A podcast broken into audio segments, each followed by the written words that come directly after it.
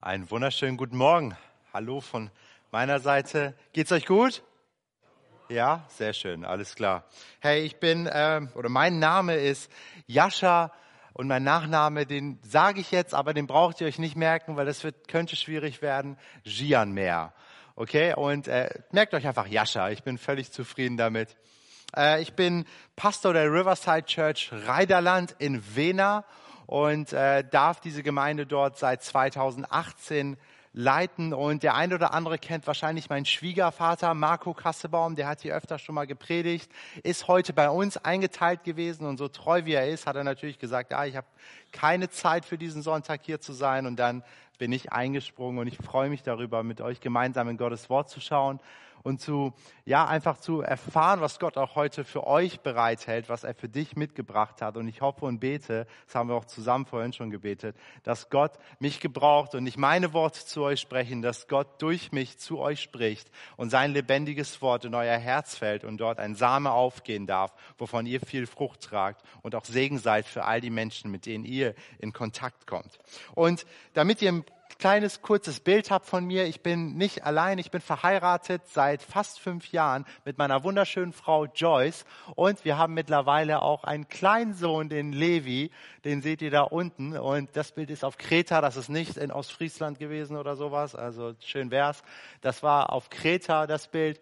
Und genau, wir sind überglücklich und unser Sohn bereichert unser Leben über alle Maß. Alle Eltern wissen, wovon ich rede und alle, die es noch werden, denken, ah, man kann sich's vorstellen, es ist wahrscheinlich schön, aber wenn du Kinder hast, dann merkst du erst, wie schön das wirklich ist. Und wir genießen die Zeit absolut mit unserem Sohnemann und ja, sind einfach überglücklich. Und gleichzeitig haben wir das große Privileg, unsere Gemeinde leiten zu dürfen. Und ja, ich weiß nicht, ob ihr das schon öfter gehört habt, aber Corona war sehr herausfordernd die letzten zwei Jahre für alle Gemeindeleiter, glaube ich, für alle, die in Verantwortung sind. Deswegen, hey, ich ähm, ja, ich finde es einfach toll, dass hier Gemeinden sind, dass hier Gemeinden auch entstehen, beziehungsweise diese Gemeinde, Baptistengemeinde hier in Augustfehn, in dieser Region einfach da ist. Und ich fühle mich jedes Mal, wenn ich herkomme, ich war ja schon mal da, äh, fühle ich mich sehr wohl hier. Äh, einige Gesichter kennt man ja auch hier und da.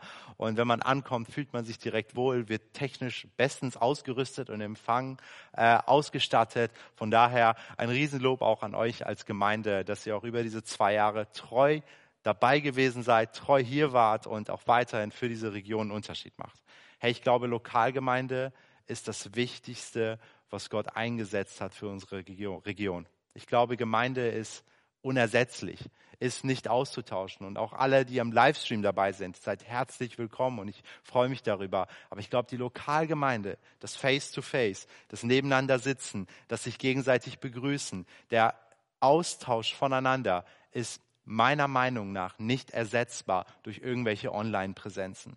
Deswegen werben wir auch bei uns in der Gemeinde immer mehr darauf, hey Leute, lasst uns diese Zeit nutzen, lasst uns wieder sammeln. Und trotzdem ist es irgendwie ein bisschen komisch, wenn du zu nah mit Menschen zusammensitzt, oder? Also wir saßen hier gerade zu dritt, dachten so, okay, Moment mal, eineinhalb Meter Abstand, wo ist der? Wir fühlen uns komisch, die Polizei nimmt uns gleich was, nein.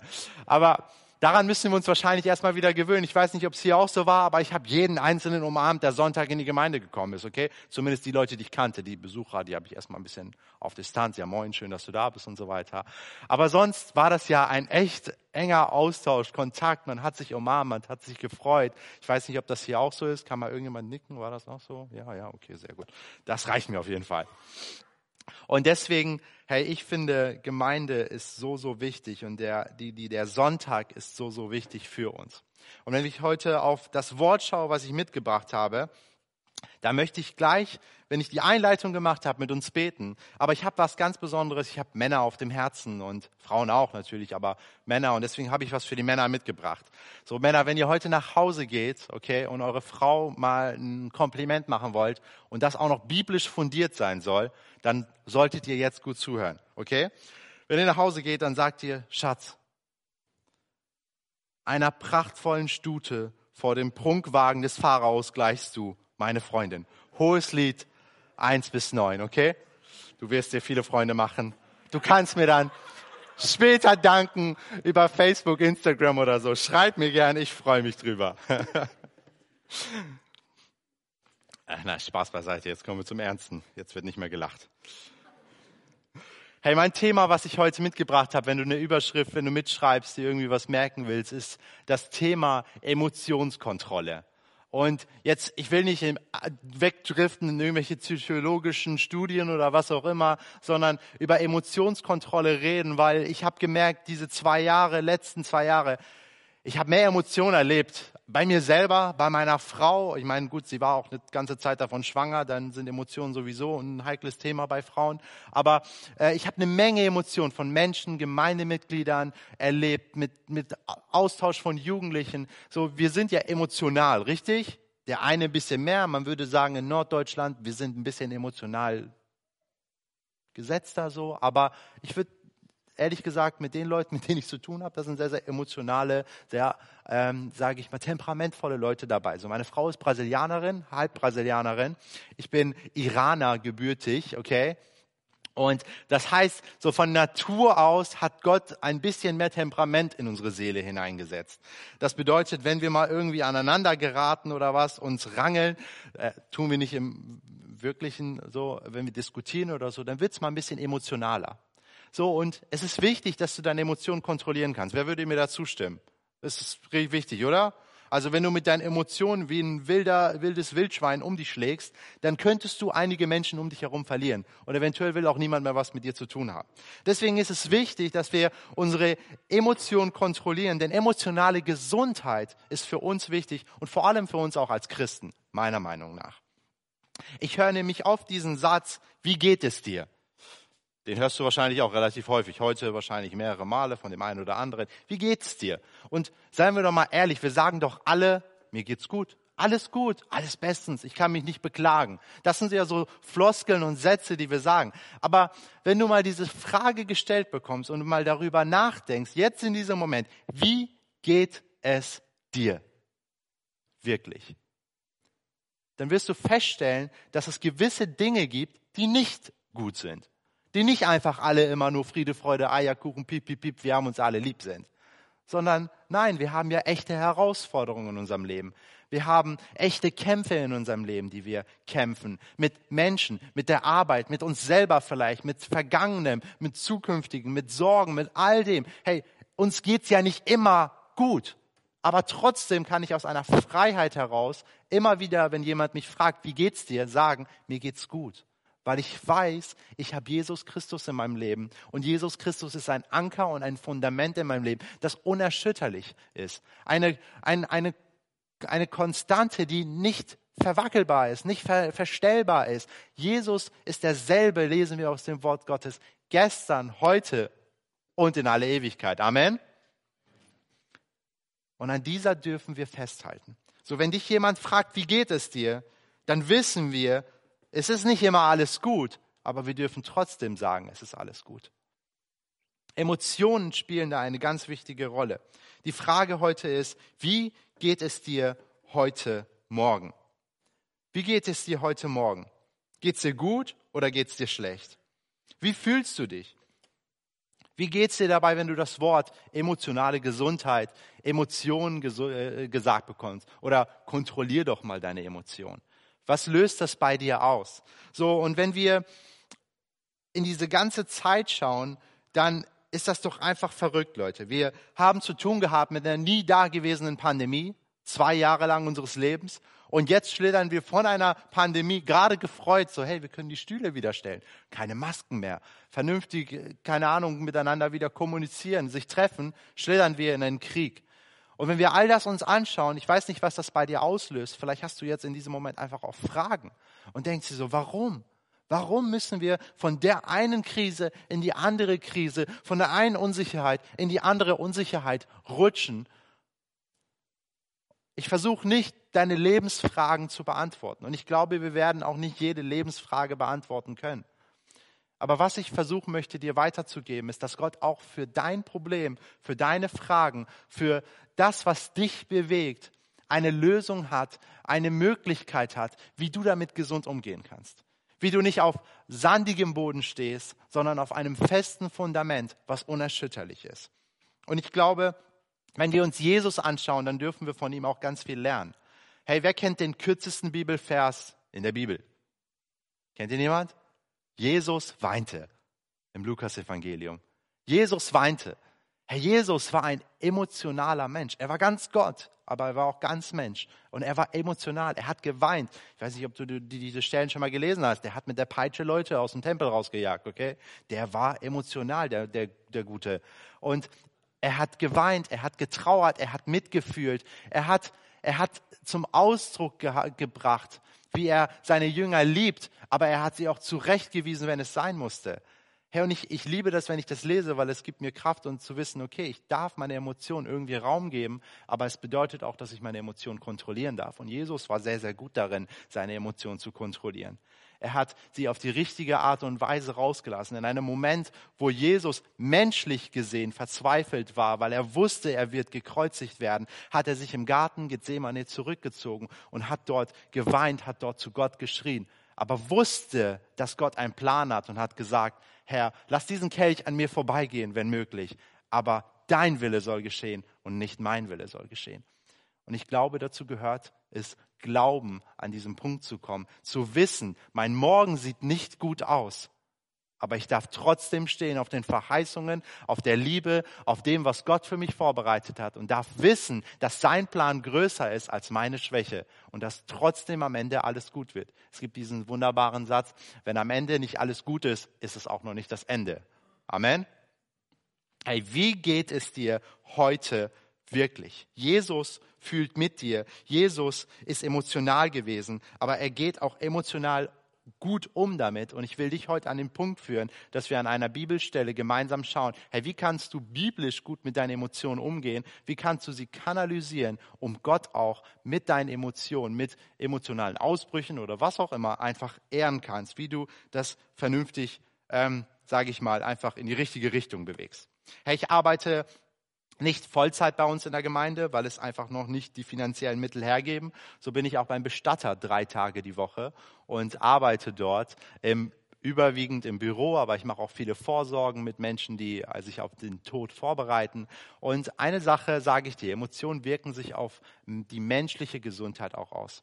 Vor allem zu dunklen, dunklen Jahreszeiten äh, sterben sehr, sehr viel mehr Menschen als im Sommer, wenn alles schön ist und wenn alles blüht und so weiter. So, das wirkt sich auf uns aus. Man wird einfach depressiver. Die Stimmung ist gedrückt. Die letzten Wochen waren echt katastrophal mit dem ganzen Regen und, und, und. Wenn du nicht rausgehen kannst, nicht wirklich was unternehmen kannst. Es ist dunkel und nass alles. So, das wirkt sich ja auch auf uns aus. Wer, wer kennt das? Also ich kenne das auf jeden Fall. Gibt es da noch den einen? Ja, gut. Ein paar Leute sind mit mir. Sehr gut. Für die anderen beten wir. In den kalten Tagen, das wirkt sich auf unsere Gefühle und Emotionen aus. Und vielleicht geht es dir gerade ähnlich mit all dem, mit diesen Fragen, die du jetzt für dich hast. Und wir wollen anhand von Psalm 130 gemeinsam da einfach draufschauen und schauen, was hat dieser Psalm für uns mitgebracht. Und dieser Psalm, wenn du das aufschlägst, ich lese ihn aus der Luther-Übersetzung vor. Ab Vers 1. Ein Wallfahrtslied. Aus der Tiefe rufe ich Herr zu dir. Herr, hör meine Stimme. Lass deine Ohren merken auf die Stimme meines Flehens. Wenn du, Herr, Sünden anrechnen willst, Herr, wer wird bestehen? Denn bei dir ist die Vergebung, dass man dich fürchte. Ich harre des Herrn, meine Seele harret und ich hoffe auf sein Wort. Meine Seele wartet auf den Herrn mehr als die Wächter auf den Morgen, mehr als die Wächter auf den Morgen. Hoffe Israel auf den Herrn, denn bei dem Herrn ist die Gnade und viel Erlösung bei ihm. Und er wird Israel erlösen aus allen seinen Sünden. Und ich habe am Anfang vorgelesen bei eins ein Wahlfahrtslied. Und diese Wahlfahrtslieder aus den Psalmen sind von 120 bis 134 130. Und 130, Psalm 130 ist eines von diesen 15 Wallfahrtslieder. Das war so die Spotify-List der Israeliten, wenn sie zum Passafest nach Jerusalem unterwegs waren. Okay? Das haben die dann einfach abgespielt. Wenn die AirPods gehabt hätten oder irgendwelche Kopfhörer hätten, die die wahrscheinlich drin gehabt oder hätten, keine Ahnung, Subwoofer oder sowas mitgeschleppt, hätten das dann abgespielt, hätten diese Lieder immer und immer wieder gesungen auf dem Weg zum Passafest nach Jerusalem. So. Und dieser Psalm ist aber mehr als nur ein Wahlfazit. Es ist eine Anleitung für dich und für mich, wie wir mit unseren Emotionen umgehen können, auch wenn wir gebrochen sind, auch wenn es uns nicht gut geht, auch wenn der Umstand, in dem wir gerade uns befinden, überhaupt nicht rosig aussieht. Und wir wollen das gemeinsam gleich anschauen. Wir werden alle irgendwann an unserem Punkt kommen, an den Punkt in unserem Leben kommen, wo wir merken, uns geht's gerade nicht gut. Der Umstand, in dem wir uns befinden, das, was um uns herum gerade passiert, diese Gefühle, diese Beziehung, was auch immer es sein mag, das tut mir gerade nicht gut und ich fühle mich gerade, als ob ich ertrinken würde. Ich hatte das schon in meinem Leben und ich kann mit ziemlicher Sicherheit sagen, der ein oder andere, je nachdem, wie viel Lebenserfahrung du in deinem Leben hattest oder hast, ähm, hatte das auch schon, dass er an einen Punkt gekommen ist, wo er sich so fühlt, als ob er ertrinkt und sich nicht mehr selber retten kann.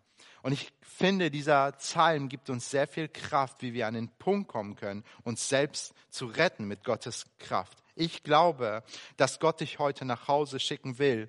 Und vielleicht sind deine Umstände in diesem Moment nicht sofort verändert, aber du wirst viel, viel besser mit deinen Umständen umgehen dürfen können, weil du weißt, dass Gott jetzt in diesem Sturm mit drin ist. Und bevor ich weitermache und wir uns diesen Psalm in vier Punkten anschauen, möchte ich mit uns gemeinsam beten. Jesus Christus, ich danke dir dafür, dass du gut bist und dass du voller Liebe bist für jeden Einzelnen, der heute in diesem Raum ist, der online zuschaut. Und wir wollen dich wirklich einladen, Jesus, dass du unsere Herzen, unser, unseren Verstand einfach öffnest für das, was du heute zu uns noch sprechen willst. Dass du mich wirklich gebrauchst, Jesus, deine Botschaft zu transportieren und dass wir heute wirklich verändert hier rausgehen dürfen. Stärker, besser, emotional gesünder hier rausgehen dürfen und wissen können, Jesus, du bist unser Anker und egal wie unsere Umstände gerade aussehen, wir wollen uns nicht darauf fokussieren, sondern auf dich in deinem Namen. Und alle sagen gemeinsam Amen. Amen. Vier Punkte zu Psalm 130. Wir schauen uns mal Psalm 130, 1 bis 2 an. Aus der Tiefe rufe ich Herr zu dir. Hör, Herr, hör meine Stimme. Lass deine Ohren merken auf die Stimme meines Flehens. Der Psalmist beschreibt gerade seinen Zustand, okay? Und wenn ich mir das so anschaue, der ist völlig verzweifelt. Der schreit zu Gott, der fleht Gott an, dass er ihn anhört, dass er seine Stimme hört. Und wenn wir jetzt fragen würden, warum ist er in dieser Situation? Warum befindet er sich gerade dort, wo er sich gerade befindet und muss so flehen und schreien zu Gott? Dann würdest du in einer Bibelstudium irgendwie in einem, keine Ahnung, in Stamps Bibel oder Luther Bibel mit Auslegung oder was auch immer, würde wahrscheinlich lesen, er befindet sich dort aufgrund seiner Umstände, aufgrund der Sünde, in der er lebt, die er begangen hat. Und Punkt eins wäre, so geht es mir wirklich. Wir können von dem Psalmisten und viele sagen ja, es ist David, der der Psalmist ist. Wir lesen hier jetzt keinen, keinen deutigen Beweis, aber der Psalmist, deswegen spreche ich vom Psalmisten auch, wenn ich weiterhin darüber rede, ähm, beschreibt seinen Zustand und schreit und ruft zu Gott aus seiner Verzweiflung heraus. Aus, diesem, aus dieser Verzweiflung heraus spricht er ein ehrliches Gebet. Und er erkennt, wie es ihm wirklich geht und zwar nicht gut. Und ich möchte dich ermutigen, hey, wie geht es dir wirklich, mit einem ehrlichen Gebet zu Gott zu beantworten? Ich glaube, wir versuchen oft heiliges Gefloskel über, unsere, über unser Glaubensleben zu legen, wenn es uns nicht gut geht. Aber wo sind wir mal wirklich einfach, wirklich Tacheles, richtig ehrlich vor Gott? Vor ihm brauchst du nichts verbergen. Und ich gehe nicht davon aus, dass du irgendwie respektlos mit Gott reden solltest oder sowas. Aber ich glaube, Gott hält auch mal aus, wenn du sagst, Gott, ich kann nicht mehr. Warum tust du mir das an? Und dann trotzdem zu erkennen, dass es ja nicht Gott ist, der uns bestraft, sondern wir in einer Welt leben, die gefallen ist und die Auswirkungen dieser gefallenen Welt Sünde ist, Krankheit ist, Probleme sind, Stürme sind, in denen wir uns auch befinden. Aber so geht es mir wirklich. Mal wirklich sich einfach zu erkennen und wirklich authentisch zu werden und zu sein vor Gott und rauszurufen, Gott, wo bist du? Komm in meine Situation herein.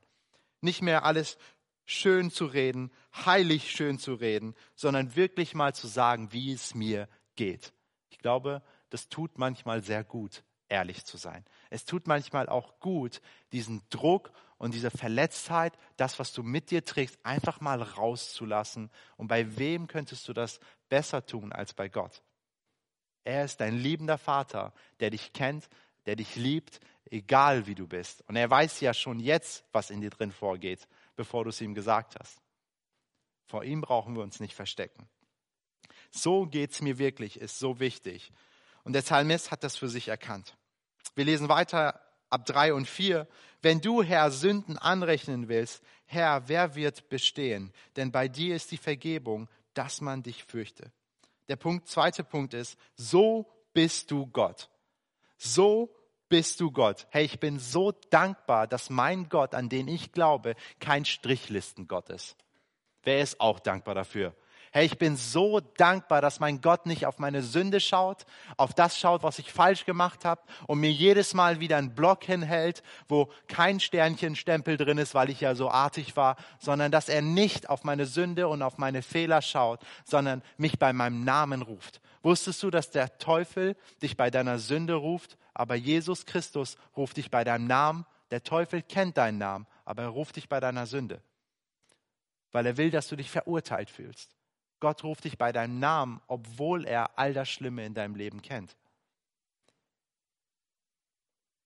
Gott ist ein wunderbarer, gnädiger, liebevoller Gott, der voller Vergebung für uns ist. Warum ist er liebevoll und gnädig? Woran hat er es erwiesen? An seinem Sohn Jesus Christus. Hey, er hat Jesus Christus gegeben und Jesus Christus ist an einem Kreuz gestorben. Als Mensch geboren, sein Leben gelebt, in seinem Dienst Wunderbares getan, zu Unrecht angeklagt, an ein Kreuz genagelt. Und man würde sagen, boah, was für eine schreckliche Geschichte. Aber nein, es ist die beste Geschichte, die ich dir heute erzählen kann. Die beste Botschaft, die du heute hören kannst. Denn Jesus Christus ist nicht tot geblieben. Er ist auferstanden. Zur rechten Seite des Vaters aufgefahren zum Himmel. Und das bedeutet für dich und für mich, hey, wenn wir ihn annehmen in unserem Leben, dann kommt er in unser Leben. Der Heilige Geist lebt in uns, verändert uns, macht den Weg frei zum Vater. Wir müssen, müssen nicht mehr vom armen Bauern die Ziegen klauen, um Sündopfer zu bringen. Okay? Das ist, das ist ein sehr, sehr gutes Geschenk und es würde uns eine Menge Probleme als Gemeinden bringen. Wir bräuchten sehr, sehr viele Schafe und Ziegen und so weiter und so fort. Brauchen wir nicht mehr. Jesus Christus hat ein für alle Mal den Weg freigemacht. Als er am Kreuz gestorben ist, ist der Tempel, ist der Vorhang im Tempel zerrissen und das symbolisiert, dass du und ich freien Zugang haben zum Allerheiligsten, was nur für die obersten Priester vorgesehen war und das nicht zu jeder Tages- und Jahreszeit, sondern zu ganz bestimmten Anlässen. So, das steht uns jetzt immer frei und offen. Hey, das ist für mich eigentlich ein ziemlich krasses Bild. Ich komme aus einem muslimischen Haushalt geprägt und habe einen Gott vorgelebt bekommen, der ganz weit weg ist und eine Strichliste führt, der darauf schaut, wie oft du betest, wie oft du das und das und das tust. Hey, wir leben als Deutsche in unserem Land mit unserem Glauben in einer Freiheit, und Jesus hat uns eine Freiheit geschenkt, die ist unbezahlbar. Amen. Jesus ist gut. So bist du Gott. Herr, ihn zu preisen dafür, wer er ist. Ihm die Ehre zu geben und Danke zu sagen für das, was wir haben, durch sein Vergebungswerk, durch Jesus. Fünf und sechs. Ich harre des Herrn, meine Seele harret und ich hoffe auf sein Wort. Meine Seele wartet auf den Herrn, mehr als die Wächter auf den Morgen, mehr als die Wächter auf den Morgen. Und wenn du das jetzt liest, denkst du dir so, hey, was, was labert er jetzt von Wächtern? Was hat das jetzt mit dem zu tun, was wir hier gerade besprechen? Was hat das mit meinen Emotionen zu tun? Ähm, wir müssen uns das mal ganz kurz in diese Zeit und in diese Lage versetzen. Okay, vor ein paar hunderten Jahren hatten die meisten ähm, Städte, die meisten Burgen eine Mauer. Okay, und auf dieser Mauer wurden irgendwelche Abgesandten, Walter und alle möglichen hier aus der Gemeinde wurden dann da drauf gesetzt und gesagt, hey, bewacht das Ganze mal, weil wenn die Feinde kommen, müssen wir irgendwie sicher gehen, dass irgendeiner Bescheid gibt. So, und von diesen Wächtern schreibt der Psalmist in diesem Moment. Und er beschreibt einen Zustand, und, und sagt hier, sogar mehr als die Wächter auf den Morgen warten. Ja, sogar mehr als die Wächter auf den Morgen, weil er sagt sogar zweimal, wir wissen immer, wenn Dinge wiederholt werden in der Bibel, wichtig, so sehr harre ich auf dein Wort und im übersetzten Sinne vertraue ich darauf, Jesus, dass du kommst. Gott, dass du kommst in meine Situation. Und jetzt musst du dir das so vorstellen. Stell dir mal vor, Walter steht auf der Mauer und ich gehe zu Walter und sag so, Walter! Und er guckt runter. Was willst du? Ich arbeite. Hey, geht die Sonne morgen auf? Bist du bekloppt? Natürlich geht die Sonne auf. Die geht, die, die geht jeden Morgen auf. Jeden Morgen, immer in der Nacht, wenn ich wache habe, weiß ich, dass die Sonne aufgehen wird. Was, was fragst du für, für einen Quatsch? Und der Psalmist weiß und ist so voller Glauben, dass Jesus, dass Gott in seine Situation kommen wird, so wie der Wächter weiß, dass der Morgen auch erscheinen wird, dass die Sonne aufgehen wird. So voller Vertrauen und Glauben ist er für seine Situation. Und ich wünschte mir manchmal, ich wäre so. Ich wüsste zu 100 Prozent immer, hey, ich weiß einfach, da kommt Gott in diese Situation rein. Ich brauche mir keine Gedanken machen. Ich brauche nicht irgendwie zu denken, Jesus hat mich verlassen und ist nicht mehr da, sondern ich wünschte, ich hätte diesen Glauben manchmal so wie dieser, dieser Psalmist, zu wissen, so wie die Wächter wissen, der Morgen wird auf jeden Fall kommen. Es wird irgendwann Sonntagmorgen und dann ist es hier hell. So wird auch Gott in meine Situation kommen. Hey, wir dürfen darauf vertrauen, dass Jesus kommt, denn die Sonne ist schon immer aufgegangen. Amen. Außer es gibt eine Sonnenfinsternis oder so, aber das ist auch zeitlich begrenzt, wenn du mit irgendwelchen Gegenargumenten kommen willst jetzt. Hey, der Psalmist ist sehr, sehr zuversichtlich. Wir tun leider oft das Gegenteil. Wenn wir in einer Situation sind, wo es uns nicht gut, sind, gut geht, wo wir uns nicht in einem positiven Zustand befinden, dann fangen wir nicht an, auf das zu schauen, was kommen wird, auf Gott zu schauen, der in unsere Situation kommt, egal wie lange es dauern mag, sondern wir fangen an, uns um uns selber zu drehen und immer wieder um über unsere Krankheit, über unsere Probleme, über das zu reden und fangen an, in dieser Badewanne des Selbstmitleides zu versinken. Und ganz ehrlich, die ist manchmal echt warm und angenehm, oder? Da ist auch so eine Badebombe von Lasch reingeworfen worden, weißt du, das prickelt dann so schön und so weiter. Und das Selbstmitleid, was du von den Brüdern und Schwestern in der Gemeinde bekommst, das tut ja auch manchmal echt gut, ne? Wirklich. Aber ich glaube nicht, dass das das ist, was Gott sich für dich wünscht, dass du in diesem Zustand stehen bleibst. Er möchte, dass du Fortschritt machst. Er möchte, dass du deine Emotionen und Gedanken in die richtige Richtung bewegst. Dass du erstens ehrlich bist vor ihm. Erkennst, wer er ist. So bist du Gott. Und an den Punkt kommst, wo du Punkt drei, auch das wird vorübergehen. Zu wissen, die Sonne wird irgendwann aufgehen. Und so wie die Sonne aufgeht, so wird auch meine Finsternis irgendwann enden, weil Gott kommt in meine Dunkelheit herein und bringt Licht. Amen. Wir kommen schon zum letzten Punkt, Punkt 4. Und das ist, äh, da lesen wir dann Psalm 130, 7 bis 8. Hoffe Israel auf den Herrn, denn bei dem Herrn ist die Gnade und viel Erlösung bei ihm. Und er wird Israel erlösen aus all seinen Sünden. Hey, Punkt 4 ist, die Sonne ist aufgegangen. Und ich frage mich ganz ehrlich, ne, wir lesen hier gerade acht Bibelverse. Da ist von einem verzweifelten, am Boden liegenden, schreienden Psalmisten ein Botschafter Gottes geworden, der die Ermutigung nur so um sich wirft. Und ich glaube, wir dürfen aus diesem Psalm auch was für uns mitnehmen und lernen. Dieser Psalmist ist zum Botschafter Gottes geworden in diesem Prozess. Und wenn du bei Punkt 4 ankommst, wo du zum Botschafter Gottes wirst, und ich habe auch oft diese Zeit, wo, wo ey, mir wirklich es alles gut ist, wo ich mich als eingesetzter Gemeindeleiter bei uns auch einfach berufen fühle dazu, nicht nur die, also berufen fühle, die Menschen zu ermutigen, aber auch mich danach fühle, okay, mit Vollgas voranzugehen, Menschen zu ermutigen, sie auf den Thron zu setzen und zu sagen, hey, du bist gut gemacht von Gott. Jesus liebt dich und er hat einen bestimmten Plan für dich komme ich aber auch irgendwann an den Punkt, wo ich wieder bei Punkt 1 bin und am Boden liege und verzweifelt zu Gott rufen muss. Warum? Weil das Leben ein Auf und Ab ist. Das Leben ist ein Auf und Ab von Gefühlen, von Schicksalsschlägen, von all dem, was in dieser Welt um uns herum ist. Und wir erleben immer und immer wieder Schicksalsschläge, müssen aber immer wieder an Punkt 1 merken, ich darf ehrlich sein vor Gott vor seinen Thron kommen und alles niederlegen und wissen an, am zweiten Punkt, so ist der Herr, er ist kein Gott, der mit dem Finger auf mich zeigt, zu wissen, es wird vorübergehen und dann wieder zum Botschafter Gottes zu werden und Menschen zu ermutigen, mit meinen Emotionen gesund umzugehen. und dann daraus Kraft zu schöpfen für das, was als nächstes kommt. Das Leben ist geprägt davon. Wie gehst du damit um? Herr, wenn dich Emotionen überkommen, versagst du komplett oder fängst du an, Gott wirklich Raum zu geben in diesem Moment? Und ich möchte jetzt zum Abschluss mit uns noch einmal beten und ich würde euch einladen, wenn du kannst, dann steh mit mir gemeinsam auf in diesem Moment.